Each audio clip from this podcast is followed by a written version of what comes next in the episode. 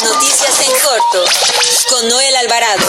La información más importante en minutos. La pobreza extrema se ubicó en el 2020 en 7.6% en las zonas rurales, denuncia la Central Campesina Independiente. Las noticias en corto con Noel Alvarado. Muy buenas tardes. Lo saluda Noel Alvarado, editor de información del periódico La Prensa. Recuerde que transmitimos por el 760 de ABC Radio México, sonido original de Organización Editorial Mexicana. Gracias por acompañarnos en las noticias en corto de las 18 horas de este de este 18 de febrero del 2021. Nacional. El presidente de la Central Campesina Independiente, José Amadeo Hernández Barajas, urgió al gobierno federal modificar la política agropecuaria para integrar el esquema de apoyos a las familias campesinas, ya que en el momento de las líneas de pobreza extrema por ingresos, dice, se ubicó en el 2020 en 7.6% en zonas rurales, por arriba de la inflación.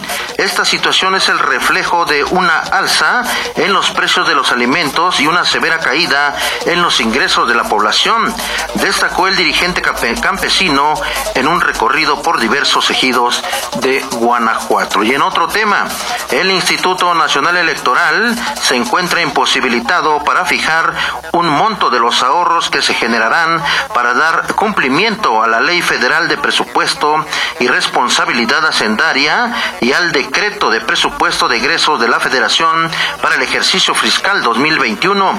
En la sesión ordinaria de la Junta General Ejecutiva, el presidente del Instituto Nacional Electoral, Lorenzo Córdoba, explicó que el organismo se encuentra en un dilema motivado principalmente por la determinación de la Cámara de Diputados de recortar 870 millones de pesos al presupuesto del instituto y a la falta de respuesta para autorizar una ampliación presupuestal de 1.500 millones de pesos para llevar a cabo la consulta popular para enjuiciar a actores políticos del pasado. También, también le informo que el presidente del Instituto Nacional Electoral, Lorenzo Córdoba, afirmó que el uso de la credencial de elector en la campaña de vacunación contra COVID-19 sí genera suspicacias en el proceso electoral. Por ello celebró la atinada decisión del secretario de Salud a través del, del subsecretario de Prevención y Promoción de la Salud, Hugo López Gatel, de suspender la toma de fotografías del plástico, así como de las personas a las que se le aplica el biológico. Destacó que la credencial del lector puede contribuir a que programas como el de vacunación se lleven de forma ordenada para garantizar que la vacuna se aplique a quien corresponda. También le informo que el secretario de Relaciones Exteriores, Marcelo Ebrar, sostuvo esta mañana una conversación telefónica con funcionarios de Rusia, quienes le confirmaron que enviarán a México 24 millones de vacunas contra el coronavirus en los próximos dos meses. Y es que la reciente escasez de la vacuna de Pfizer, con quien México tiene un contrato por más de 34 millones de dosis, ha obligado al gobierno del presidente Andrés Manuel López Obrador a buscar otras opciones para seguir con su campaña de vacunación.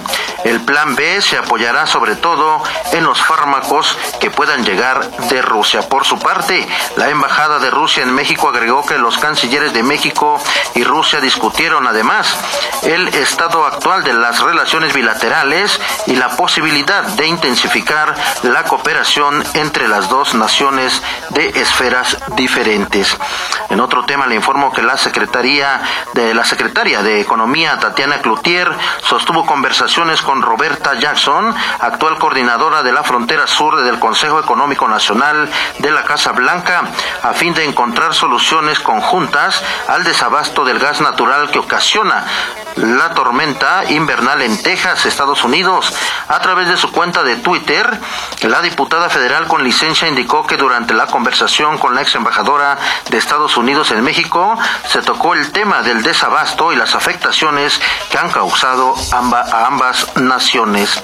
En otro tema le informo que funcionarios del gobierno federal sostuvieron una reunión en la Administración Portuaria Integral de Progreso Yucatán, donde analizaron proyectos de infraestructura portuaria programados para el presente ejercicio fiscal, así como la revisión de proyectos a futuro para la optimización de las actividades marítimo-portuarias en el desarrollo de la infraestructura del recinto portuario federal.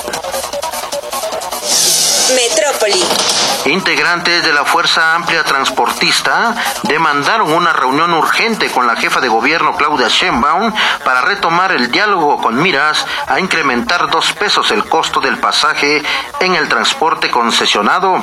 Adelantaron que si en lo que resta de febrero no obtienen respuesta, para marzo realizarán una serie de movilizaciones. En otro tema le informo que la Comisión de Derechos Humanos de la Ciudad de México dio a conocer que debido a la pandemia por COVID-19 en la capital de la República, la violencia contra los adultos mayores registró un aumento del 30%. Al respecto, la presidenta de la comisión, Nacheli Ramírez Hernández, destacó que el caso de la señora Lorenza es un ejemplo de lo que están viviendo al interior de sus familias algunas de las personas mayores. Un gran incremento en la violencia, dice. Además, le doy a conocer que el avance en la aplicación de la vacuna contra COVID-19 para adultos mayores en tres alcaldías es del 98.6% y quedarían 1.069 vacunas pendientes por aplicar de las 79.550 dosis de AstraZeneca que el gobierno de México le asignó a la capital del país. Además, le informo que el gobernador del Estado de México, Alfredo del Mazo Maza, entregó constancias de, de base a docentes donde informó que serán casi 20 mil integrantes de los magisterios estatal y federal quienes recibirán este documento, lo cual les permitirá tener una mayor certeza laboral. Además, reconoció el esfuerzo y la dedicación que han desempeñado durante la pandemia para que los alumnos mexiquenses sigan con su preparación académica. Escuchemos parte de lo que dice el gobernador Alfredo del Mazo. Hoy estamos anunciando algo importante que es una demanda de hace muchos años, en el caso de muchas y muchos de ustedes. Eh, algunas, algunos llevan tres años solicitándolo, otros ocho, diez años incluso, que es un reconocimiento laboral, una certeza laboral para ustedes y para sus familias a través de la basificación. El día de hoy estamos anunciando la basificación de más de 19.700 maestras y maestros del Estado de México, del sistema federal y estatal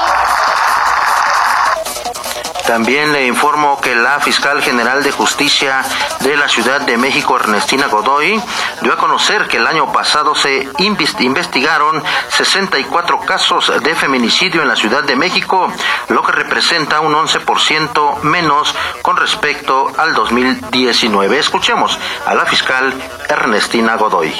Quiero empezar comunicando los resultados en el combate a la impunidad en delitos contra las mujeres de la semana que acaba de pasar, entre el 6 y el 12 de febrero.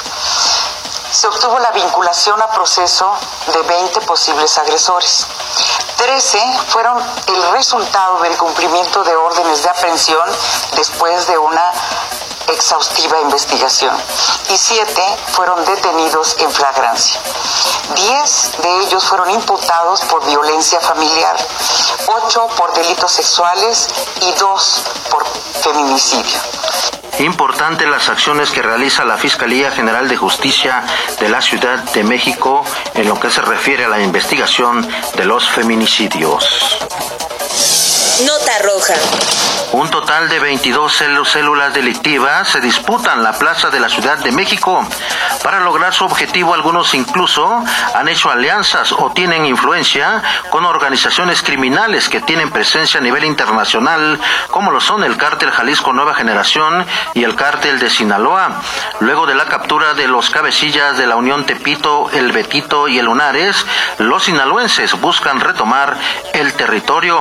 A la lucha por el control de las localidades de la Ciudad de México se suman 22 células delictivas que son los Richis, los El Duque, Los Canos, el eh, Miraviones, el Avispa, el Zambrano, los Zenobio, el Valente, los Rudos, los Chilas, los Memos, los Chocos y el Virus, entre otros. En otro tema le informo que Wilber, alias El Parca, presunto autor material del ataque a la familia Levarón en Bavispe, Sonora, fue vinculado a proceso por los delitos de homicidio calificado y homicidio en grado de tentativa. Debido a ello, el Wilber permanecerá en prisión preventiva oficiosa en el Centro Federal del Altiplano, en, Almoloya, Almoloya de Juárez, en el Estado de México. Además, otorgaron cuatro meses para la investigación complementaria.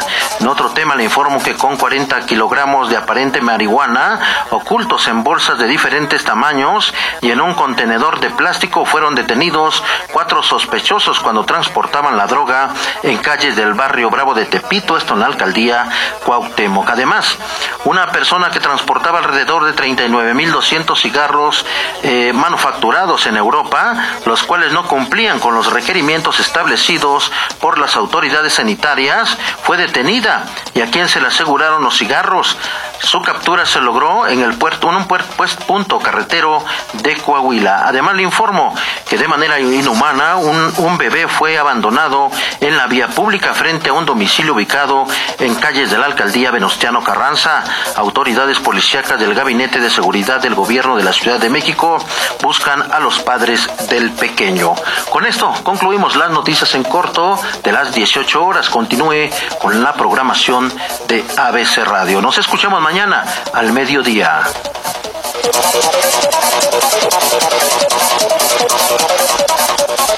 Las noticias en corto con Noel Alvarado. La información más importante en minutos.